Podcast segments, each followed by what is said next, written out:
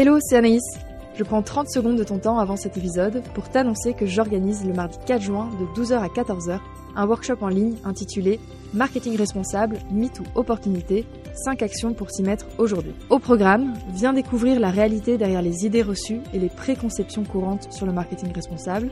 Apprends à mettre en œuvre 5 stratégies concrètes pour réduire l'impact environnemental et sociétal de ton marketing et enfin, découvre comment évaluer efficacement l'impact de tes campagnes grâce à des outils et méthodes. Les places sont limitées, avec des tarifs exclusifs pour les auditoristes à 50 euros au lieu de 75. Alors inscris-toi dès maintenant pour faire la différence avec ta stratégie marketing. Le lien est dans la description de l'épisode. Allez, bonne écoute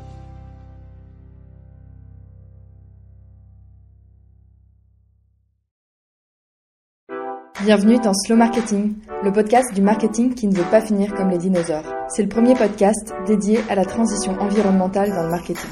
Je suis Anaïs, experte en marketing digital.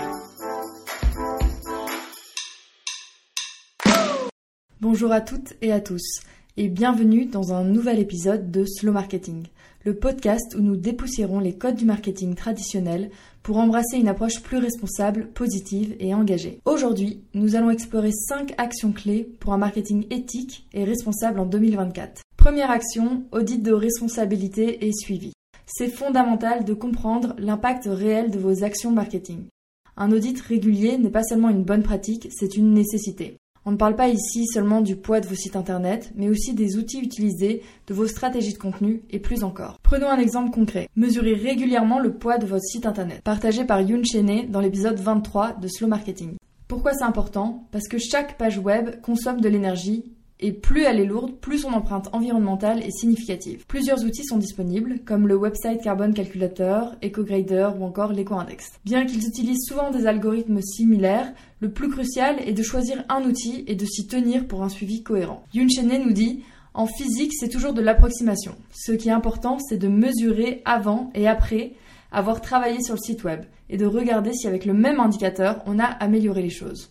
Alors, comment procéder? Premièrement, choisissez un outil. Personnellement, j'utilise EcoGrader, mais sentez-vous libre d'utiliser et de choisir l'outil qui vous convient. Ensuite, passez au crible toutes les pages de votre site. Par exemple, pour mon site, je vais scanner des pages clés comme la page d'accueil, les services, le manifeste, les ressources. Pour les articles, au lieu de tous les scanner, je vais prendre un exemple représentatif et extrapoler les résultats en fonction du nombre de visites et d'articles publiés sur la période. Cela vous donne une base pour comprendre et améliorer continuellement vos pratiques. Je suis actuellement en train de développer un guide et un outil de suivi sur Notion pour vous aider dans cette démarche, donc je vous donnerai plus d'informations. Assurez-vous de vous abonner à la newsletter pour ne rien manquer. Action numéro 2, le marketing inclusif. C'est bien plus qu'une simple question de représentation. Il s'agit de créer un espace où chaque individu, quelle que soit son identité, se sente vu et respecté.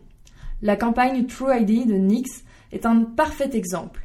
Ils ont transformé leur feed habituel en une série de portraits puissants et diversifiés, provoquant des réactions et des conversations essentielles sur la diversité et l'inclusion. Vous trouverez le lien vers un post LinkedIn que j'ai fait détaillant les étapes de cette campagne dans les ressources de cet épisode. Mais allons plus loin. Le marketing inclusif ne s'arrête pas à une plus grande représentation visuelle. Il concerne également l'accessibilité et l'adaptabilité du contenu. Un aspect souvent négligé mais crucial est l'utilisation des textes alternatifs. Ces descriptions brèves et significatives permettent aux personnes malvoyantes ou aveugles de comprendre les images grâce à des lecteurs d'écran. Mais attention, les textes alternatifs ne servent pas uniquement à améliorer votre référencement. Ils sont une porte d'entrée vers un contenu véritablement accessible à tous. Et ce n'est qu'un début. Le marketing inclusif, c'est aussi penser à la lisibilité de vos textes pour les personnes dyslexiques, offrir des sous-titres pour les malentendants et considérer les divers besoins et expériences de votre audience dans votre stratégie globale. Imaginez un monde où chaque campagne, chaque contenu, chaque message que vous avez créé atteint vraiment tout le monde sans exception. C'est le pouvoir du marketing inclusif. C'est l'engagement que nous devons tous prendre pour un avenir plus juste et équitable. Action 3, la transparence. C'est la pierre angulaire pour établir une confiance durable avec votre clientèle. Être transparent, c'est bien plus que mettre en avant vos réussites. C'est aussi avoir le courage de reconnaître vos erreurs et l'engagement de vous améliorer constamment. La transparence n'est pas une option mais une nécessité dans un monde où les consommateurs et consommatrices sont de plus en plus avertis et exigeants. Dans notre épisode 15 avec Géraldine Fournier, nous avons exploré les dangers du greenwashing. L'impact d'une accusation de greenwashing ne se limite pas à des amendes ou des pertes financières immédiates. Il touche profondément à la réputation de l'entreprise, un bien précieux qui prend des années à construire et peut s'effondrer en un instant. Les conséquences à long terme sur la réputation peuvent être dévastatrices. La transparence, c'est donc une communication honnête et ouverte sur vos pratiques, vos progrès, mais aussi vos défis et les mesures que vous prenez pour les surmonter. C'est partager le bon comme le moins bon et montrer que vous êtes engagé dans un processus d'amélioration continue. Pour approfondir ce sujet, je vous recommande également d'écouter les épisodes 22 et 26 où nous discutons de relations presse responsables avec Hélène Méran-Rosé et de transparence et co-construction avec Jérôme Callot d'Elios. Et maintenant, l'action 4, l'empowerment des consommateurs et consommatrices. Le pouvoir de choisir en connaissance de cause n'est pas seulement bénéfique pour vos clients, c'est aussi bénéfique pour votre entreprise. Helios est un modèle dans ce domaine, impliquant activement sa clientèle dans le développement de ses produits et offrant une voix active dans leur stratégie. Cela crée non seulement un produit meilleur, mais renforce aussi la communauté et la confiance. Jérôme Callot d'Elios a partagé dans l'épisode 26 comment ils pratiquent la co-construction avec leurs clients. Ils ne se contentent pas de demander l'avis de leur clientèle, ils les impliquent dès les premières étapes de réflexion et de conception des produits. Que ce soit par des sondages, des focus group ou un club ambassadeur, Helios montre qu'impliquer les clients crée des produits qui répondent mieux à leurs besoins et renforcent leurs engagements. L'empowerment des consommateurs ne signifie pas seulement leur donner une voix c'est aussi les éduquer sur l'impact de leur choix. Fournissez des informations claires et transparentes sur vos produits, leurs impacts environnementaux et sociétaux, et comment vous travaillez pour les améliorer. Terminons avec un aspect essentiel d'un marketing durable, l'optimisation des ressources. C'est un engagement envers l'efficacité qui bénéficie à la fois à la planète et à votre budget. Dans un monde où les ressources sont précieuses et souvent limitées, chaque geste compte. L'utilisation efficace des ressources va au-delà de la simple réduction des coûts.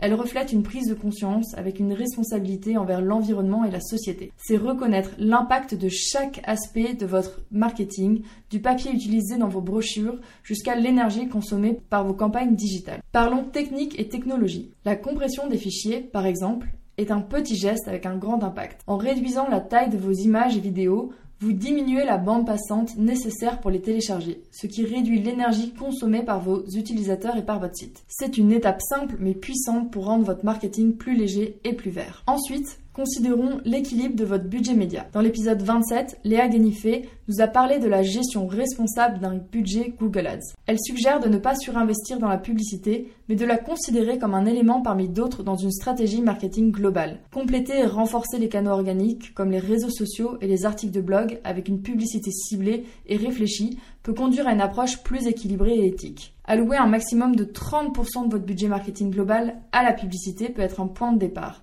Cette proportion équilibrée assure que vous soutenez vos efforts organiques sans surcharger les consommateurs avec des publicités excessives. C'est une stratégie qui respecte non seulement l'environnement, mais aussi vos consommateurs en leur offrant une expérience plus authentique et moins envahissante. Votre parcours vers un marketing plus responsable commence par des choix conscients et des actions réfléchies. Pour récapituler, voici mes 5 actions pour un marketing responsable, positif et engagé en 2024. Premièrement, faire régulièrement un audit de sa stratégie et un suivi des actions prises. Deuxièmement, adopter le marketing inclusif. Troisièmement, miser sur la transparence. Quatrièmement, donner le pouvoir à vos clientes et clients. Et enfin, cinquièmement, optimiser vos ressources. Voilà pour les cinq actions d'aujourd'hui.